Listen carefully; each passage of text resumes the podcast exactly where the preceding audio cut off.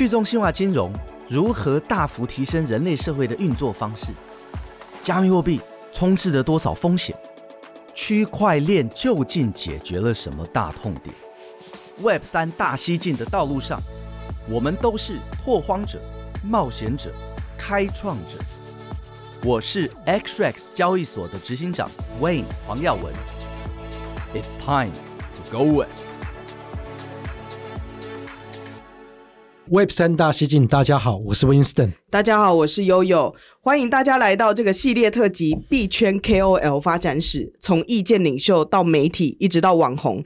今天是第二集，大家已经看到现场，我们请到一个看起来非常娃娃脸的人，你应该很难想象，他居然也是第一代的币圈 KOL，在这个圈子里面打滚到现在都还非常的红。我相信大家一看到他，应该就能够认出他。那我们第一集的时候是邀请到了研究员陈博伟，呃。Sam，你应该对他也算是熟悉哦，非常熟。对，那第二集呢，我们邀请到的 Sam，他的名字叫做沈子豪。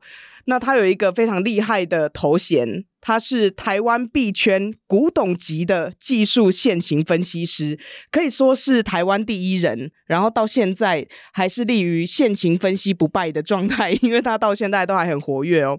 那 Sam，你要不要帮我们自我介绍一下？你是谁？Hello，大家好，我是 Sam。啊、我现在应该算是全职分析师吧。那早年的话，就是因为呃接触比特币的时候是从挖矿起家，然后我就觉得说，诶，挖矿这个概念很像是讲比较直白的，有点像是一台印钞机放在你家的那种概念，所以我会觉得说，当时在参与这个市场的时候，有一个很高的期待，是说，好，这么简单就可以印钞了，就在自己的家里，你用一台。桌机型的电脑，而且那时候的电脑设备也不需要到很强，一张简单的显卡，我们就可以开始进行挖矿，然后挖到的矿呢，又可以在网络上进行贩售，贩售的话又可以换成现金，所以当时对这个概念非常的着迷，所以我大概是在二零一三年五月左右的时候进来这个加密货币市场。然后比较意外是，居然可以活到今天，我自己都觉得很难，我自己也觉得很不容易。而且不只是活到今天，他到现在都还非常活跃。你要不要介绍一下你的社群？因为他的名字很特别，叫做二一四零。为什么叫做二一四零啊？我们社团是二一四零加密社群。那当时会取二一四零，我觉得这个概念是来自于。比特币的挖矿，因为它挖矿是每四年减半，这是比特币的有限发行的规则。那预计按照如果数学模型没有意外的话，会持续挖到西元的二一四零年，然后比特币被两千一百万颗全部被开采完毕。所以当时我对二一四零这个概念，首先第一个我没有办法活到这么长，因为如果我活到二一四零，我大概一百三十几岁，所以 理论上没有那么长。但它这个就是给我们一种。呃，对未来的一个期许，一个期待，它是我算是我们社群里面的一个北极星，指引我们的一个方向，所以我我想把它命名为二一四零，不是说我可以活到那时候，而是说 我希望可以看到加密货币，呃，可以验证到那个时候它还是持续的发光发热，所以我们取名为二一四零。嗯，那 Sam 刚才有提到他是二零一三年五月，到现在都还记得这么精准，肯定是记忆非常深刻。是对，那。二零一三年踏入币圈，但是在二零一四年的时候才和 Winston 呃认识，然后呢，也是我们在第一集有提到的比特币线下聚会去认识的。Winston，你对于 Sam 最深刻的印象是什么？其实 Sam，呃，我觉得很难得。为什么？就是我在第一代，我会选的就是柏惟还有 Sam 来当做这个代表。首先，嗯、呃，在那个时代，就是呃，持续在奉献、持续在推广的人其实不多。那这两位都是佼佼者。OK，尤其是 Sam，他真的讲了好多场。OK，那那 Sam 当时他第一个经营的，如果没有记错，是币湾。OK，那币湾这个社群。应该是我可以考证起来，第一个有开始在提供就是呃书面有关比特币的资料，嗯，因为在那时期真的没有啊，就是你要去找资料找不到的。对，那那当然就是呃比特币线下聚会或者是这个这个呃中文社群，它是提供你就是去交流的地方嘛。可是币湾那个时候就已经开始就是呃在批量的去翻译一些这个技术文件，一些提供一些知识，一些中文的知识。让大家可以开始比较有地方可以去吸收到知识，所以我也记得那个时候他很活跃，就是那个时候就是杨哲豪，就是就是嗯，上一集提过杨哲豪，他其实应该算是那个时候在台面上面就是非常活跃的人物之一。那博威那时候是在他后面在帮他就是处理很多事情的人。那 Sam 其实跟杨泽豪那时候是同等的 OK，所以两个的号召力当时是非常的强，非常的强。嗯、那当然也都看不懂为什么你们要花那么多时间做这件事情，对，就很佩服啦，就很佩服。嗯、那后来就是，嗯，Sam 他他因为他自己本身的专业就是在做技术分析、线型分析的，那他也就这样子一直走那条路。那其实这是一个比较难走的一条路。OK，所有我所认识的所有的技术分析师到后来都是 就是过街老鼠。对，因为就很容易看错啊，或者是不、是不是不是，这东西本来就是没一个准的嘛，嗯、就是哪哪有什么东西是一定准的。嗯，我觉得这可以等一下可以自己用 Sam 去跟大家解释，他觉得技术分析是在干嘛的。对，OK，他不是在报名牌。OK，那这么多年我认识的所有，只要你敢做技术分析师的，你就要准备好。就是呃，基本上这样讲了，开玩笑的讲了，可是还蛮贴切的。就是赚钱的时候，这个投资人最厉害。嗯，赔钱的时候都是。老师的错，对，OK，都变成反指标，嗯、所以他其实是个很难走的路，嗯，非常难走的路，OK。那可是 Sam 他持续走这条路，而且屹立不摇到现在，到十年呢、欸，对，到今天他的号召力在其实、嗯、你看他二一四零上面的每一条，他所分析的所有的东西有没有那个最少那个 view 都是一千人以上的，OK。所以这对我来讲也是蛮神奇的一件事情，因为我自己本身我跟他相反。我是只相信基础，哦，你只相信基本面，对，对，完全只相信基本面。嗯、OK，因为我认为就是呃，技术分析呃，技术分析主要还是人性居多。OK，然后这这个 temp 还太小，所以我觉得 K 线图到目前为止没有办法做个有效的参考。那他刚好跟我是反向的。对，今天我们就让两位来现场分，就是互相分享、互相攻击也 OK。对对对，所以我觉得就是很难得啦。所以我我也很庆幸说在。我们那一代所谓的 KOL，后来走出了一个研究员，就是博维，嗯，走得非常的深，OK，然后呃，又出了一个分析师，OK，所以我讲说，如果要代表性的分析师，我认为我还是会觉得是 Sam，OK，虽然我对技术分析完全不熟，OK，但是这么多年来了，能够屹立不摇，就经过市场的历练，不简单，嗯，对。对，那 Sam 你可以说是台湾技术现行分析加密货币走势的第一人，然后也有我在网络上面有看到有人叫你币圈骨灰级玩家，对我有看到这样十年了，差不多骨灰了。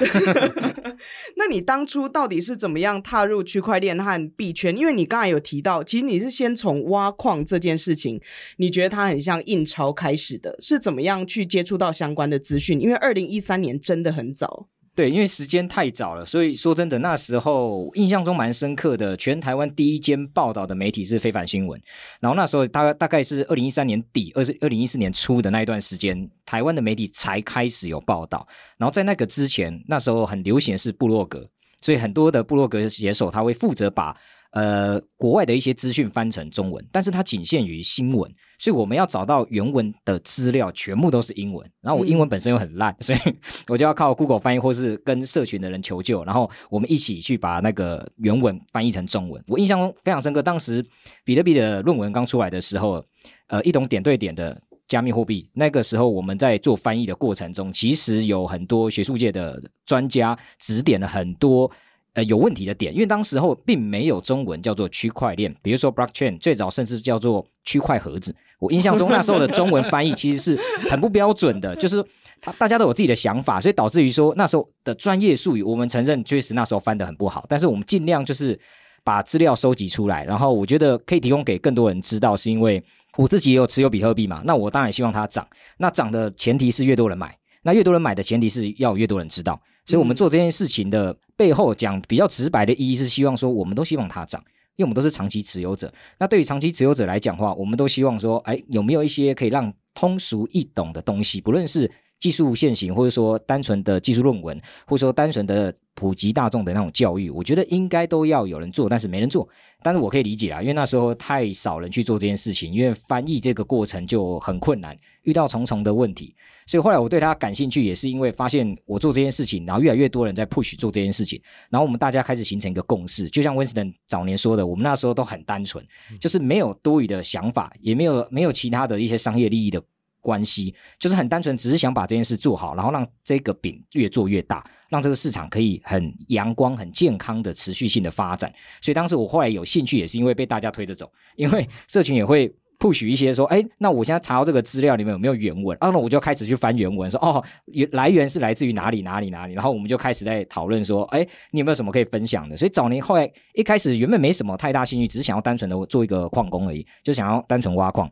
可是挖着挖着的话，这些文件越来越多，然后大家社群有反馈之后，我们觉得，哎，好像可以做一点事情，那大家一起来干吧。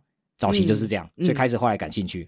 嗯、但我觉得每一个人会走向什么方向，其实都和他的背景是有关联性的。刚才温斯顿有说嘛，他是基本教义派，就是基本面。是但是因为他本身是经济学起家的人，所以我觉得他背后的那些理论啊，或者是他认为基本面的那些设计最重要是有原因的。那 Sam 其实，在踏入币圈之前，我觉得你的背景真的很有趣，因为你高中毕业之后就变成了职业军人。然后透过职业军人的薪水存了自己的第一桶金，然后你就开始做原物料期货交易。对，就我们所知，其实，在传统的金融里面，期货交易，尤其是原物料，事实上是风险相对高的。是对，那是因为呃，你能够接受原物料期货交易的这种风险，所以你更容易踏入币圈。然后了解它的波动嘛，然后还有是因为传统的金融的研究的关系，所以你也会选择用 K 线图或技术线型来分析加密货币吗？呃，我觉得应该说传统的，我第一个我对股票不太感兴趣，是因为它的波动太太少。所以我后来对原物料，然后再就是外汇市场感兴趣，因为它可以是二十四小时做交易。嗯、我觉得年轻人有一个好处，就是他有的是体力跟时间，所以 我觉得我可以拼一把。所以那时候我蛮认真在做这件事情。因为小时候家境不好，所以我才会去当志愿役。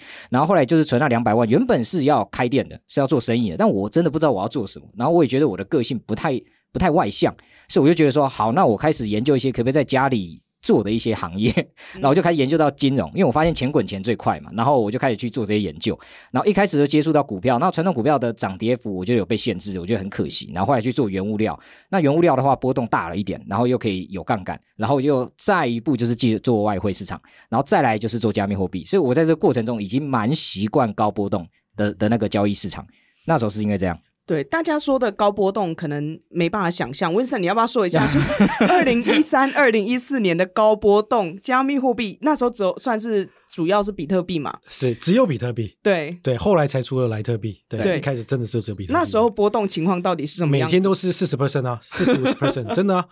对啊，很夸张，很夸张。对，那对，因为我们现在录音的时间是呃八月中嘛，嗯、其实最近呃币价没有什么样的波动，嗯、可是之前呃，因为我二零二零年才加入，所以就有时候会觉得那种五趴十趴就已经觉得哇好猛了，这样惊人。你们那时候是三十四十 percent，而且是一瞬间，对不对？对，嗯、非常快。嗯对，那时候我在，我现在想起来就是想说，你们那些二零一三年、二零一四年的人，心脏真的非常大 颗。是，对。但是刚才 Winston 有提到，他其实是相信基本面，而且他认为技术面其实是很难有参考价值，甚至是呃之后也有很可能呃会出现一些错误，甚至是很多人会误解的部分嘛。所以要走到今天，像 Sam 你这样是很不容易的。那你自己怎么看这个观点？就是。基本面才是重要的，技术面是没有参考价值的。我觉得可以分两个部分来看。呃，基本面是对的，因为最主要是传统金融它因为有所谓的第三方监管，所以简单来讲，就是在传统金融市场里面，你要去作弊这件事情，会有人惩罚你，不管是国家的哪一个单位，因为它被受监管。嗯，可是，在加密货币市场里面，没有人去监管他们，他们说谎，他们做错事，没有人可以惩罚他们，甚至他可以一瞬间把公司收掉，就就所谓的抽地毯。他们是做得到，但是有人惩罚他吗？没有，因为没有一个第三方监管或者是国家介入。那我不是说监管一定好，但是监管有监管的好处，因为监管的话，你合法合规，对于消费者或者说对于投资人来讲，他们会有底气，觉得说，诶，你这家公司的基本面值得我去相信，因为你做错事，有人会惩罚你。但是如果在加密货币产业没有，所以我会我会觉得说，我相信未来的加密货币市场里面一定会有基本面，但是我觉得现在比较难相信是因为，诶，真的没有人会去惩罚他们，所以。我们看到的那些消息面从那些公司出来，我相信今天出来开公司，没有人会说他产品很烂，一定都说他产品很好。对。可是第三方监管的好处就是有人可以去踢爆他，有人可以去质疑他，有人可以甚至去告他。可是在加密货币市场里面比较难去做这件事情，甚至你都不知道它的来源来自于哪个国家，它创办人是谁，都很模糊。所以你要去做到这件事情，那种消息面肯定都是官方自己发出来，那百分之百利多。甚至有时候利空的消息也是团队故意释放出来的假消息，所以我才会觉得说，呃，现在基本面可能没有那么的精准，但是我相信未来这个市场一旦成熟了、合法合规了，基本面非常非常的重要，就跟传统股票市场一样，因为它没办法去做一些呃做坏事。但是现在的加密货币市场，我会比较倾向于技术分析派，原因就是因为第一个，我做的是短波动的，我并不是一个长线持有者。除了传统的加密货币市市场，比如说比特、以太币这种，我愿意抱长线。可是你说那种刚出来那种小币，像最近很很红的那个 Pepe 币、青蛙币这种，你说要抱长线，嗯，我是觉得不太适合吧。但是你说炒个短线可不可以？哎，我见好就收，赚了一点就跑，我觉得这个可以。所以我会倾向于做技术分析，是因为它可以让我知道短线可以在哪个地方见好就收。那我不去贪，不去追，那我收了我就跑了，我赚了我就跑了，所以我不需要持长线，但是我可以把那些获利的那些币再去投入到比特币、以太币这种长线里面，再让它继续滚长线，所以我可以一手做短线，一手做长线，我两个都不吃亏。嗯、所以我觉得，呃，技术分析有技术分析的好处，但是技术分析的坏处就是很多人认为它是一个圣杯，但我一直觉得它就像一个工具，比如说呃一把菜刀，好的厨师他可以用来切菜，拿拿到给坏人，他可能拿用来做坏事，对吧？所以我觉得。呃，技术分析它其实只是一个工具而已，你会不会用啊？那有人会说啊，它它不好用。OK，那我觉得那是人的问题，因为工具是工具嘛。那你会不会用是人的问题，所以我觉得我不会把它当成一个圣杯，我会把它当成一个工具。那你觉得好用的话，你可以尝试的去用用看。那你觉得你发现不好用、不适合，那我觉得技术分析对你可能来讲不适合。那你可以去尝试了解一些基本面的的这个。长线的规划，让你去做资产配置的时候会比较安心一点。嗯、对，但技术分析这个词，大家好像都听得懂，但也不一定真的知道它背后是什么含义。是就是 K 线图可能很常知道哦，或者是哎交易量的变化，可能就是一堆小白可能会知道的。嗯、但你可以跟我们多分享一点，就是你在做的技术分析、线型分析是什么吗？我主要做的技术线型分析有很多种。呃，首先长线的话，一定就是所谓的经济模型，就看经济模型。比如说惯性，像我们都知道，比特币四年减半，它会产生所谓的稀缺性，那这是一个很好的一个利多题材。可是你说每四年减半就一定会涨吗？哦，未必。像莱特币最近才刚完成减半，但是它并没有如大家预期中的暴涨所产生的稀缺性效应，并没有产生。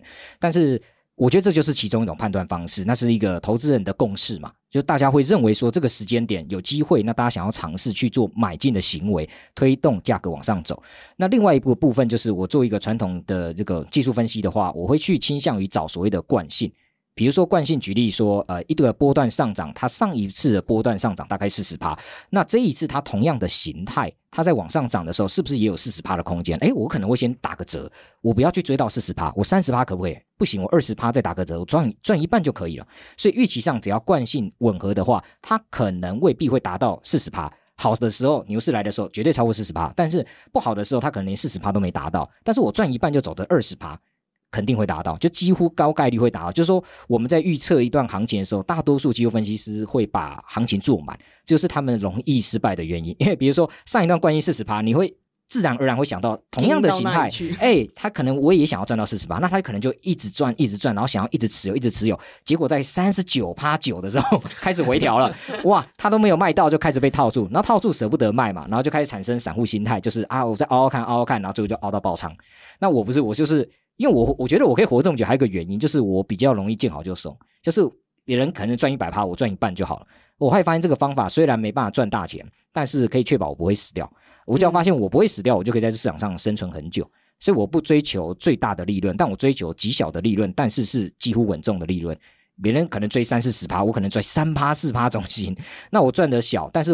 年轻人有个好处就是体力多、时间多，我们可以用很多的单去累积这样的量。我可能没有办法一张单赚四十趴，我可以赚十张单的四趴。我是用这个逻辑去做交易，所以我为什么可以活到现在？我觉得还有很大原因就是因为我很怕死，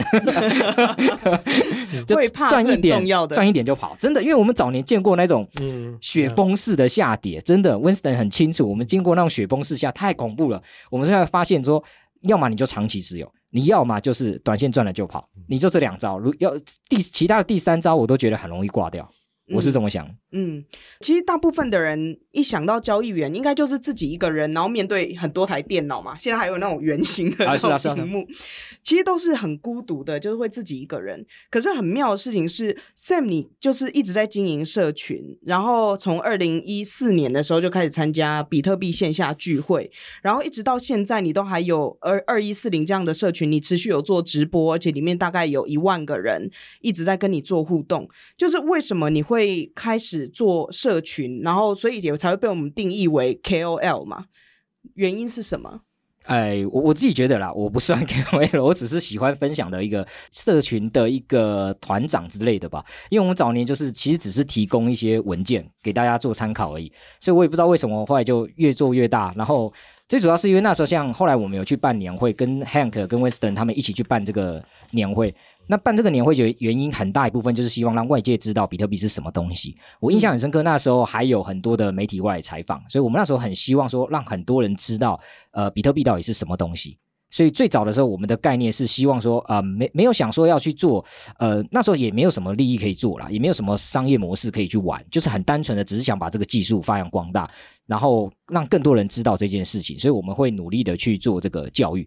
但是教育这件事情，我真的觉得其实蛮辛苦的。所以后来我我的社团为什么要保持一万人？我是故意的，因为超过一万人之后，我发现会失控，所以我不太愿意让我的呃社团成长超过一万人。所以我们会固定故意的去限制那个人数，因为其实牛市来的时候牛鬼蛇神嘛，什么什么人都有。就是我我们很担心，也很怕有人把这市场给弄脏弄乱。那我们要做的事情就是好好把关。我觉得做严格一点，就是我自己先做到这件事，就是我不让我的社群扩张，只稳定维持这些人。那我们可以很深入的去做这些交流，比如说大家可能会分享说，哎，你看到什么样的走势，或者说你看到一个什么样的呃立法机关的一些文件，然后说，哎，我们可能台湾可能走向哪一个法案的时候，哎，我们可以拿出来讨论，或者说你提供什么样子的一个。呃，消息面或基本面都可以，然后我们一起拿出来在社群里面讨论。我觉得这会产生很高的含金量，所以我愿意做这件事情，其实也是互惠互利啦。对，但是你刚才说的教育还有分享，就是呃，你之前有提到嘛，就是呃，当时的社群其实很像是现在的那种云端资料夹的一个概念。Winston 在最最初的时候也有说到，你的社群是他第一个看到有提供大家文献。然后翻译资料，让大家可以统一的去针对一些呃内容去做讨论，了解它的理论啊，或者是知道它背后的含义，甚至是名词解释。对，除了你刚才说的区块盒子，对，以前是 blockchain 叫区块盒子，还有那个 gas fee 叫瓦斯费，对，超好笑，我都不知道为什么要这样翻。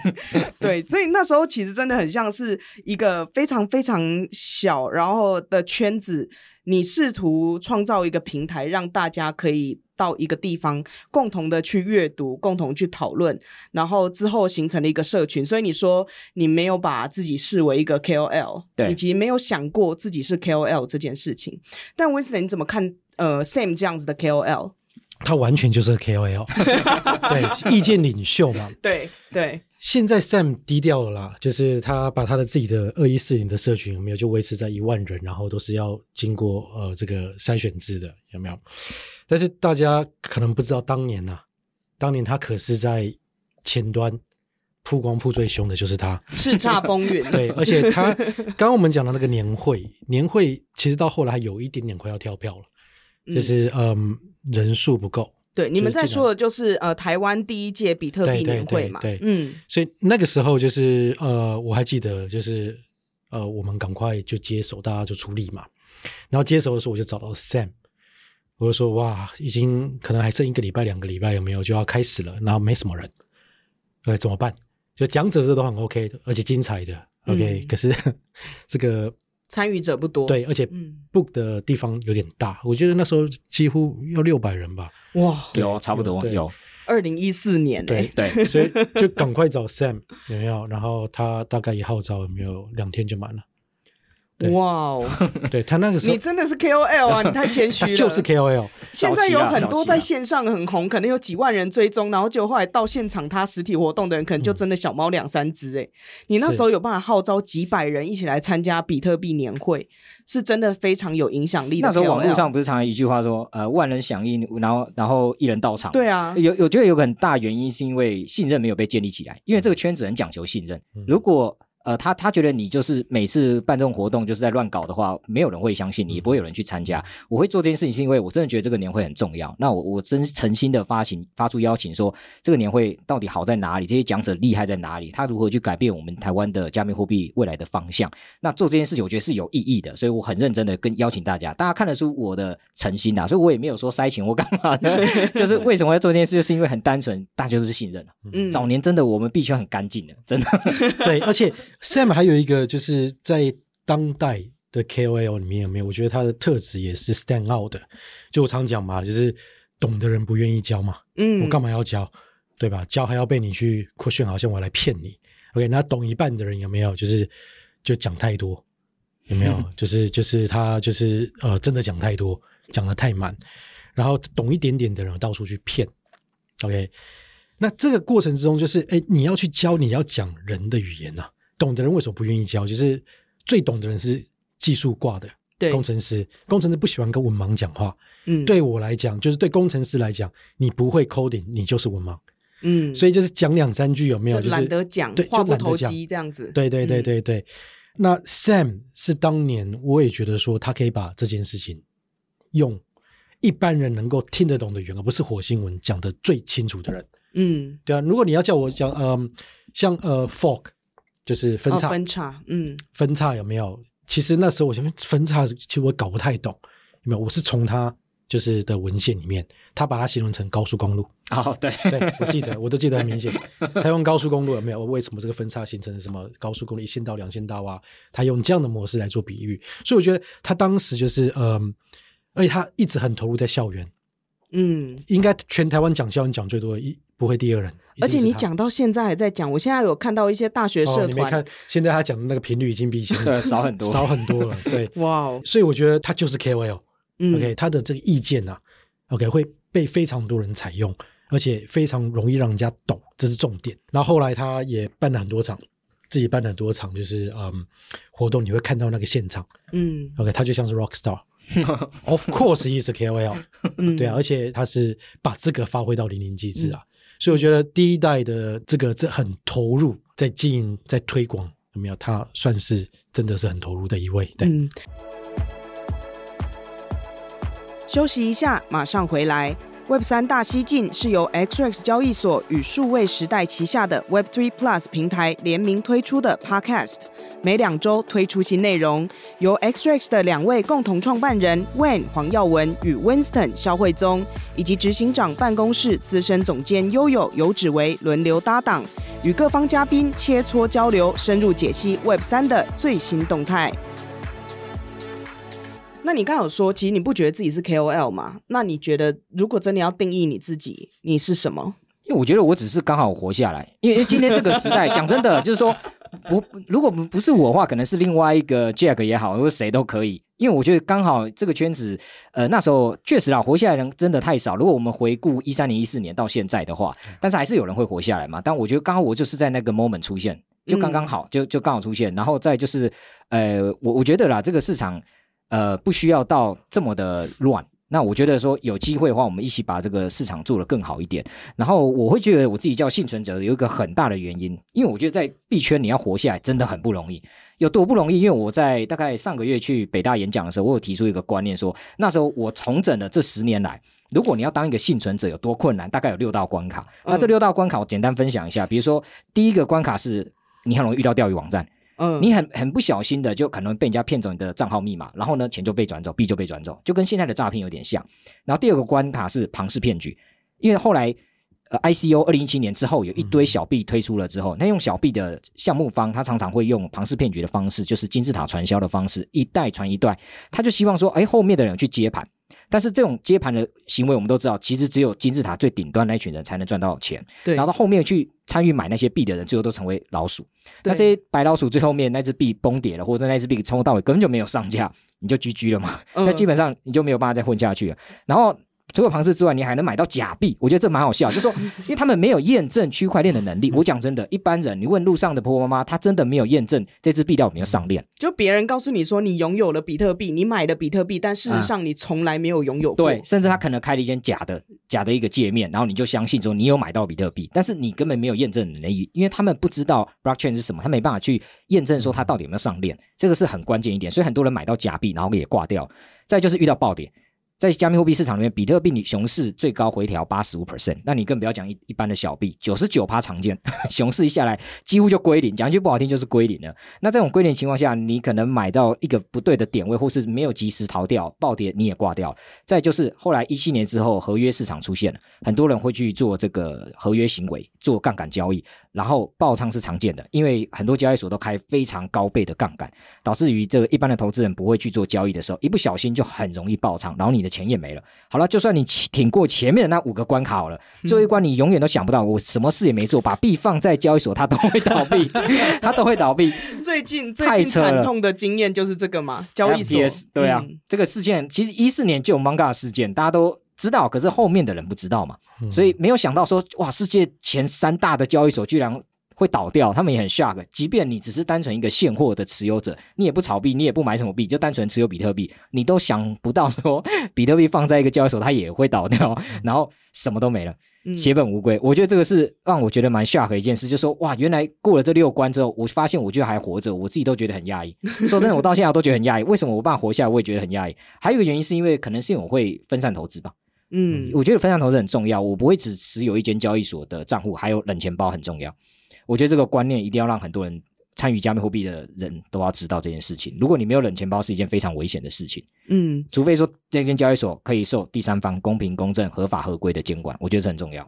对，刚才 Sam 其实分享了非常多很重要的知识，然后刚才有讲到冷钱包，因为 XREX 自己本身是一家交易所嘛，是，但其实我们一直都会很鼓励我们自己的用户要去学习使用冷钱包，虽然它的门槛比较高一点。那我这边也工商服务一下，如果大家听到这边的话，你对冷钱包要怎么样使用，或者你要怎么样选择交易所，那你可以去听之前的 Web 三大西进里面有一集是专门在讲冷钱包、热钱包跟交易所钱包，你应该要怎么样使用。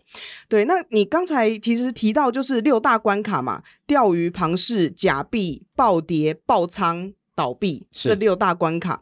可是这个是一般人都会遇到的，可是 KOL 又会再遇到更多的困难跟障碍，因为刚才这些六大关卡比较像是我自己在选择交易所平台，或者是我在交易的时候要特别小心的陷阱。但是另外一个问题，我们想要问的就是：第一，在币圈存活下来就不容易了；第二，在币圈，身为 KOL，要怎么样才能活下来？我觉得最主要原因是没有本业支持。我觉得你你没有本业收入的话，你单纯只靠加密货币产业，除非你就是这个领域的里面的人，要不然的话，如果你只是一个单纯的投资人或者单纯的 KOL 的话，你想要靠流量这件事情，我我先说这个市场本身就小众，凭良心讲小众，所以你在做 YouTube 的时候，你不可能靠点击流量来。产生获利，然后供你吃穿，我觉得这这是比较困难的一个点，因为它的流量本身就有限，因为它的市场规模经济还不够大。即便是传统的台湾股票来讲好了，台股市场其实你去看 YouTube 的那些台股的 KOL，其实它的流量也有限，因为它本身就会有一个顶，因为它不是一个一般大众可以比较容易理解跟接受的世界，所以它本身流量有顶的话，如果你单纯只要看传统的 KOL，呃，不论你是收业配也好啦，或者是说单纯的是赚。点阅的流量，我是觉得很难生存，所以到后面他们很容易就会走偏。比如说一个项目方给他一点诱因，他可能就会无条件的想尽办法帮他推广，即便他知道那个是有问题的，他也会做这件事情，因为他活不下去。那我为什么活下去？因为我有本业，我的本业是我自己本身会做交易，我的交易够养我整间公司的人，所以我不需要去呃动歪心思去想说要怎么去收割别人，或者要怎么样去赚别人的钱，这个就没有意义。所以我就觉得说。他们活不下去有一个很大的原因，是因为他们本业没有办法支撑他们的收入，所以到后面前面一定是用撒钱的方式，可能触及了很多的用户，但是后面用户无法支持他继续做下去的时候，那时候就会走偏。我觉得问题在这里。嗯对，你刚才有说到走偏，其实可能他自己本身知道这个风险是什么，可是为了要存活下去，所以他可能会跟项目方一起收割韭菜啊，或者是做一些你觉得不是很有道德的事情。是，可是我们看到很多活不下去的 KOL，他不一定是呃想要一起做坏事，他自己也被骗。对，那你自己呃，在过去的十年，你看过这种 KOL 被利用，或者是他自己本身也被骗的案子，大概有哪一种？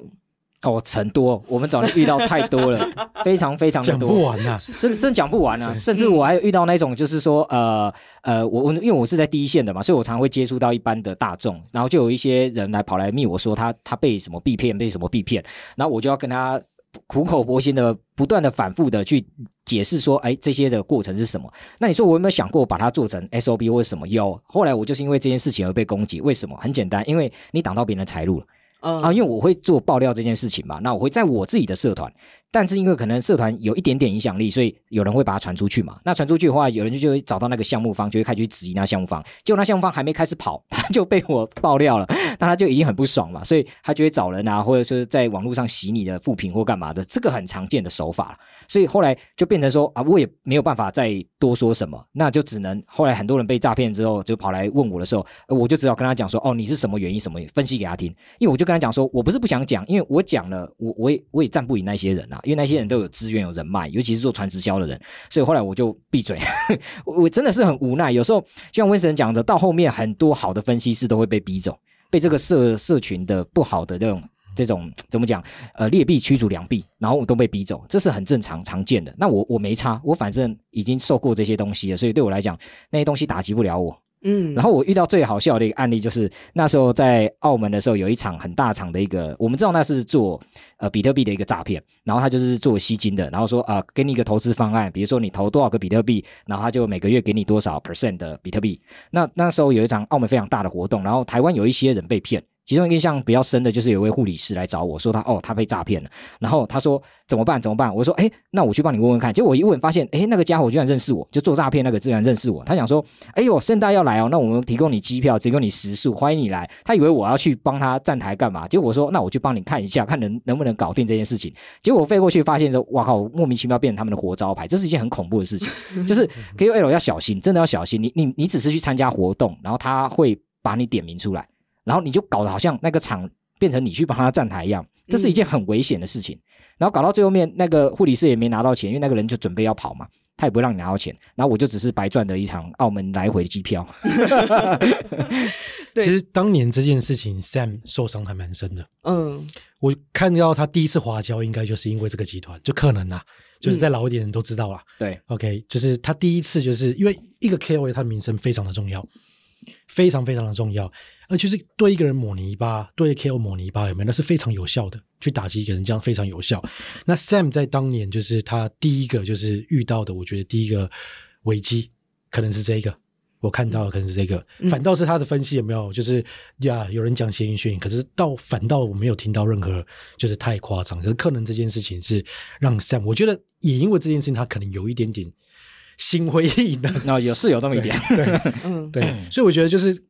KOL 还是一样，我要讲那句话，我们要善待自己的 KOL，嗯，不管是一般的民众或者是项目方，OK，你这样子去消耗 KOL，其实没有意义啊，嗯，没有意义，对啊，所以我会觉得呀，为什么想做这一整系列？其实我也想把 KOL 它让每一代这个 KOL 都讲出他的辛酸史，OK，这个产业确实就是有问题嘛，它到目前为止还是不完整的嘛，然后一直在被消耗。一直一直在被消耗，所以我也记得了，就是当年看到他和 Hank，OK，然后跟这个博维这一群人，就是无私的奉献。其实我就是很大的疑疑问啊，到底你们要干嘛？我也曾经都问过他们，按、啊、你们这样子生活怎么办？按、啊、你们这样子到底想要得到什么？我都问过。其实当时是没有什么答案的，可是像我自己本身那那个时代那个时候我就已经是嗯出社会蛮久了嘛，嗯，然后也都创业蛮久了，所以我们的资本当然是比一般的人还要多一点点。你很简单就是那比特币便宜到不行啊，嗯，对啊，就买了一些啊，你也真的是夯夯不啷的莫名其妙就哎赚了很多钱。那我相信很多他们这些 KOL 教出来的人带领出来的人没有到后来都会谢谢 Sam 大，谢谢 Hank 大没有哦，因为你那时候讲什么，可是。你要那有时候经过一年，经过两年，有没有你会累？你带了那么多人，有没有？就是呃，不要说你带他们上天堂了，这个又是那种很奇怪的讲法。是说这个这么早期的东西，哎，这么重要，我实在是认为说，像比特币、区块链对我们人类的历史是一个非非常重要的章节。你带领了那么多人，在这么早期的时候就投入了，那时候成本太小了，你买个比特币的成本几几乎是什么啊？Right，所以很多人因为他们而受益哦，我是讲真的是受益，那不是因为说他比别人还要聪明，他就真的是哎被他们启发到了，然后那种那那一种投资对我而言又没有什么，你可能拿个几十万，甚至再有钱一点的拿一两百一两两百两三百，大差不多是这样子而已啦。那个时候比特币也没有人会拿钱来砸的，对对，就上百万有没有就已经是哇买好多颗了，就点了。那时候大概多少钱？三四百块美金嘛一颗，差不多。我遇过更便宜的，一百块上下。嗯，我们进出的时候进去的时候差不多都是三四百块钱，可是中间后来又跌回到一百五十左右。嗯，对，所以那个时期就差不多是这样子。可是你看到吗？那当有一个人回来跟你讲说没有，呃，老师谢谢你。当年你教我的东西让我赚了这么多，你会很心碎，你知道吗？就是你会无力啊，你会觉得很无力。嗯、然后当然还有很多人就是开始创业啊，OK，、嗯、就是哎，慢慢的就是一个一个开始成功了。嗯，你会让 KOL 有一点有点想法，是说那我在干嘛？我其实得到的资讯比别人更多，OK，然后我付出对这产业付出也比别人更多，可是到头来我到底得到了什么？嗯。对，那个产业还更小，那个时候的的 TAM 还更小，去承载这样。所以当 ICO 这个 wave 一出来的时候，我看到的是 KOL 集体沦陷。二零一七年的时候，对，二零一七年集体沦陷哦，对啊，很夸张的集体沦陷。但是也是那一年那个年代，我看到就是新手进来最快，因为当时所有 KOL 都全部出去交了。为什么？因为 ICO 给了一个我们的机会。我现在的十万的这个 follower。终于可以变现了，嗯，所以集体沦陷是说，终于有人重视他们的这个长期所累积下来这个流量或者这个粉丝这个族群，然后终于我可以去变现它，所以集体沦陷差不多就是这个感觉。然后大概也是一年一年半，我就看到这个 KOL 就集体阵亡，所以我觉得这一整个历史里面呢、啊，最可惜的就是那个年代。我们有很优秀的 KOL，非常多优秀。就像赛美刚刚讲，我们那个时候很单纯的，嗯，没有没有什么我要赚大钱的，我 whatever。所以他起心动念是很很善良、很正常的。可是到后来，就是长期我们没有办法找到一个就是可以 sustain 的一个出路，然后再遇到了这个 ICO 集体沦陷，有些集体阵亡了一批非常优秀的 KOL。对啊，可惜啊，嗯、可惜。对对，因为听完 Winston 的这个。分享就让我更有感觉，要身为币圈幸存者，真的是比称为 KOL 来的更难。嗯、就是你要自己在自己的交易里面活下来之外，你如果要是一个有影响力的人，然后你还要在这些风暴里面，在大家的指责或者是大家的误会，或者是像刚才 Winston 说的抹泥巴之下存活下来，真的很难。对，那刚才 Winston 有讲到一个，就是 KOL 会累，KOL 会有无力。刚才 Sam 讲的其实都很热情，就是呃听起来都呃很乐意为大家奉献或或贡献。但是呃刚才分享那个故事，就是澳门的事件，事实上也是华交或者是受到很多的误解，甚至是很多的批评。你现在回想这一个事件，你觉得会让是因因为这样你才转向比较小的圈子，或者是甚至转往比较低调，然后比较幕后的这个角色吗？呃，其实也不是啊，最主要还是回归到，嗯，不会只有这件事情，因为我经历太多这种类似的事件太多了，所以我我不可能每一次打击都都没有办法继续分享，因为我到后面有一点点社会责任，就是呃，最早的时候那群人因为很信任我，然后觉得说我提供的资讯跟资源是那时候产业最新的，他们觉得说他们有受益到，包含我们那时候曾经一起去买莱特币，那时候刚上没多久的时候，我们很开心，到现在我们那些莱特币都是正。